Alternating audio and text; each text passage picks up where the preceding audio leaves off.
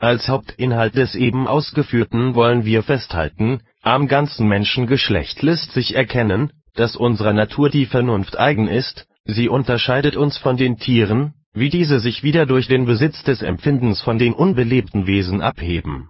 Es kommen nun zwar auch Narren und schwachsinnige Menschen zur Welt, aber dieser Mangel verfinstert Gottes allgemeine Gnade (generalem Dei gratitiam) nicht. Vielmehr erinnert uns gerade ein solches Jammerbild daran, dass alles, was wir übrig behalten haben, mit gutem Grunde Gottes Huld zuzuschreiben ist; hätte er uns nicht verschont, so hätte der Fall den Untergang der gesamten Natur mit sich gebracht. Darin aber, dass der eine an Scharfsinn hervorragt, der andere sich durch Urteilskraft auszeichnet, ein anderer wieder besonders begabt ist zur Erlernung dieser oder jener Kunstfertigkeit, also in dieser Verschiedenartigkeit stellt uns Gott seine Gnade vor die Augen, damit sich nicht jeder selbst anmaßt, was doch aus seiner bloßen Freigebigkeit ihm zufloß.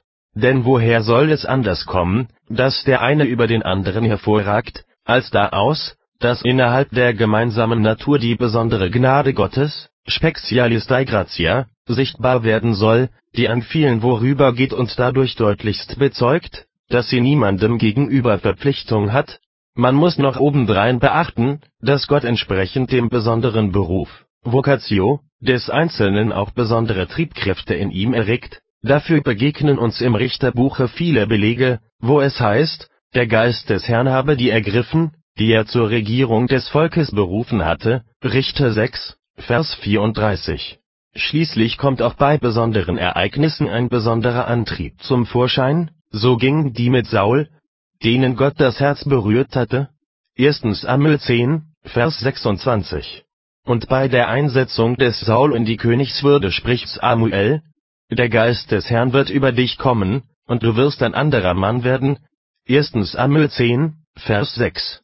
Das bezieht sich auf den ganzen Lauf der Regierung, wie nachher von David berichtet wird, der Geist des Herrn sei über ihn gekommen an jenem Tage und hinfort (1 Sam 16, Vers 13). Ebendas aber wird an anderen Stellen von den besonderen Antrieben des Geistes gesagt. Ja, bei Homer heißt es, die Menschen hätten ihren Verstand nicht allein nach dem Maße der (einmaligen) Zuteilung durch Jupiter, sondern sie besäßen ihn, je nachdem, wie er sie täglich regiere. Odyssee. Und die Erfahrung zeigt ja auch tatsächlich, zum Beispiel, wenn sonst sehr begabte und kundige Leute öfters plötzlich wie angedonnert dastehen, wie der Menschengeist derart in der Hand und im Willen Gottes steht, dass er ihn in den einzelnen Augenblicken regiert. So heißt es auch, er nimmt den Klugen ihren Verstand, dass sie in der Irre umherlaufen. Psalm 107, Vers 40 doch sehen wir auch inmitten solcher großen Unterschiedenheit gewisse übriggebliebene Kennzeichen des Ebenbildes Gottes, die das ganze Menschengeschlecht von den anderen Kreaturen abheben